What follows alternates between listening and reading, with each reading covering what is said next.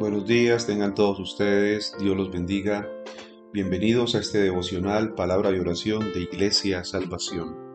Estamos a las 6.30 m compartiendo la palabra de Dios para edificación de nuestras vidas. La palabra que tenemos para hoy está en el libro de los Hechos, un libro que hemos venido estudiando. Estamos en el capítulo 11, versículos 19 al 30, que habla sobre la iglesia en Antioquía. Dice así la palabra de Dios. Ahora bien, los que habían sido esparcidos a causa de la persecución que hubo con motivo de Esteban pasaron hasta Fenicia, Chipre y Antioquía, no hablando a nadie la palabra, sino solo a los judíos. Pero había entre ellos unos varones de Chipre y de Sirene, los cuales, cuando entraron en Antioquía, hablaron también a los griegos, anunciando el Evangelio del Señor Jesús. Y la mano del Señor estaba con ellos, y gran número creyó y se convirtió al Señor. Llegó la noticia de estas cosas a oídos de la iglesia que estaba en Jerusalén y enviaron a Bernabé que fuese hasta Antioquía. Este, cuando llegó y vio la gracia de Dios, se regocijó y exhortó a todos a que con propósito de corazón permaneciesen fieles al Señor, porque era varón bueno y lleno del Espíritu Santo y de fe, y una gran multitud fue agregada al Señor. Después fue Bernabé a Tarso para buscar a Saulo y hallándole le trajo a Antioquía.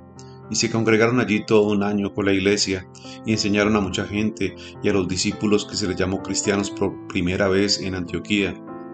En aquellos días unos profetas descendieron de Jerusalén a Antioquía y llevándose uno de ellos llamado Agabo, daba a entender por el Espíritu que vendrían una gran hambre en toda la tierra habitada la cual sucedió en el tiempo de Claudio. Entonces los discípulos, cada uno conforme a lo que tenía, determinaron enviar socorro a los hermanos que habitaban en Judea, lo cual en efecto hicieron, enviándolo a los ancianos por mano de Bernabé y de Saulo. Palabra de Dios en Hechos 11, versículos 19 al 30. Vemos entonces aquí la nueva iglesia en esta población de Antioquía. Fue en donde los cristianos comenzaron su misión mundial y donde los creyentes agresivamente predicaron a los gentiles. Felipe predicó en Samaria, pero los samaritanos eran parte de los judíos. Pedro predicó entonces a Cornelio, pero él ya rendía culto a Dios. Los creyentes entonces esparcidos al inicio de la persecución en Jerusalén difundían el Evangelio entre los judíos en los lugares a los que ellos llegaban. Ahora los creyentes empezaban a anunciar activamente las buenas nuevas con los gentiles. Bernabé fue entonces un hombre muy usado por Dios y fue enviado entonces a esta iglesia en Antioquía. Él nos da un ejemplo maravilloso de cómo ayudar a los nuevos cristianos. Demostró una fe sólida, ministró con alegría, bondad y estímulo y les enseñó lecciones acerca de Dios. Tome en cuenta a Bernabé cuando vea nuevos creyentes y piense cómo ayudarles a crecer en su fe. Igualmente a Pablo lo enviaron en, su hogar de Tarso para protegerlo del peligro. Él estuvo en Tarso, pero luego fue enviado allí a Antioquía. Tanto Bernabé como Pablo ayudaron al crecimiento de esta iglesia. Dice aquí la palabra que ellos estuvieron cerca de un año enseñando y ministrando en la, en la iglesia de Antioquía. Esta joven iglesia fue una mezcla curiosa de judíos porque hablaban griego y arameo y también de gentiles. Es significativo que allí se les llamó por primera vez cristianos a los creyentes, porque todo lo que tenían en común era Cristo. Ni la raza, ni la cultura, ni el idioma, ni la política, ni la educación, nada creaba una diferencia entre los nuevos creyentes. Por eso a los creyentes nuevos por primera vez se les llamó cristianos, porque lo único que tenían en común era Cristo, fue allí en Antioquía. Cristo puede traspasar todos los límites y unificar entonces a las personas. Bernabé y Pablo permanecieron entonces allí en Antioquía durante todo un año enseñando a los nuevos creyentes. Pudieron haber ido a otras ciudades nuevas, pero vinieron a donde lo necesitaban. Vinieron a preparar y a conservar los resultados que ya habían sido dados. Hoy te haría una pregunta. ¿Ha ayudado a alguien para que pueda crecer en Dios? Use su tiempo en la enseñanza y en la motivación que necesitan las personas. ¿O es usted un nuevo creyente? Recuerde, apenas está comenzando su vida cristiana. Su fe necesita crecer y madurar a través del estudio y el aprendizaje constante de la palabra. Allí necesitamos entonces estar congregados, así como hacían en la iglesia de Antioquía.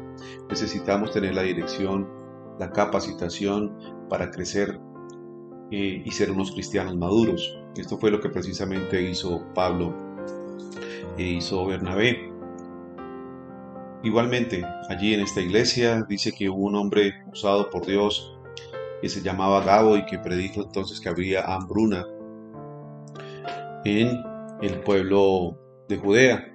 Por eso enviaron allí una ofrenda con Pablo y con Bernabé. Se le hicieron llevar a través de ellos a los ancianos de la iglesia que había allí.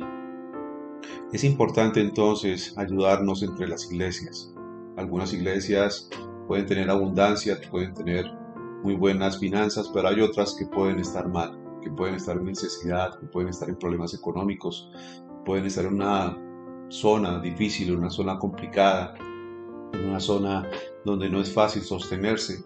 Y esto precisamente fue lo que hicieron Bernabé y Pablo también, ayudando a esta iglesia. Enviaron una ofrenda y trataron de sostener igualmente a esta iglesia que estaba allí eh, siendo como una hija protegida por la iglesia madre que era la iglesia de Antioquía. ¿ven? Entonces, debemos estar motivados a dar con generosidad para ayudar a la iglesia. Estos hombres se encargaron de las necesidades de otros.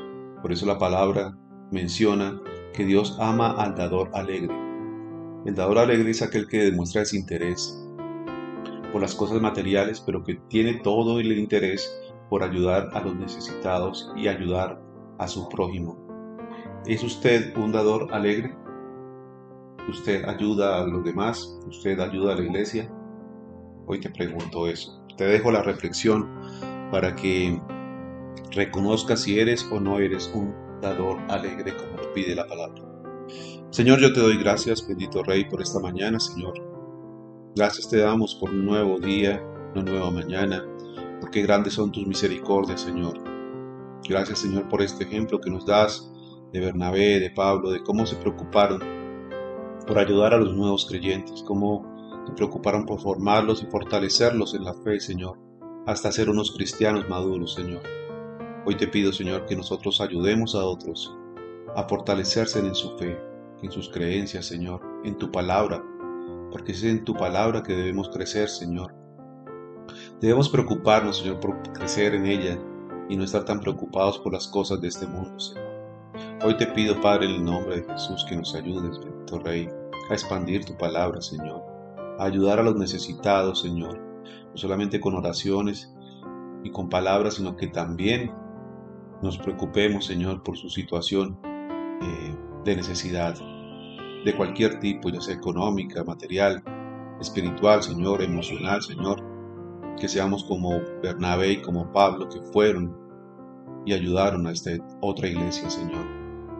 Hoy te pido, Padre, en el nombre de Jesús, que nos ayudes a difundir tu palabra, que nos des de nuevo poder, Señor, que nos des dirección, Señor, que nos des profecía, bendito Rey, para poder eh, ayudar a tu pueblo, Señor, ayudar a los demás, Señor.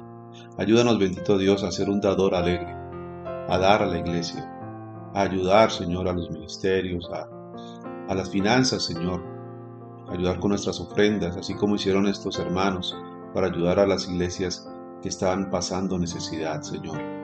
Hoy te pido, Señor, que haya muchos dadores alegres, Señor, que honren tu vida, Señor, o tu iglesia, igualmente, a través de sus ofrendas, Señor, para que podamos crecer para que todos estemos en un amor fraternal, preocupándonos unos por otros, así como hacían en esta iglesia primitiva.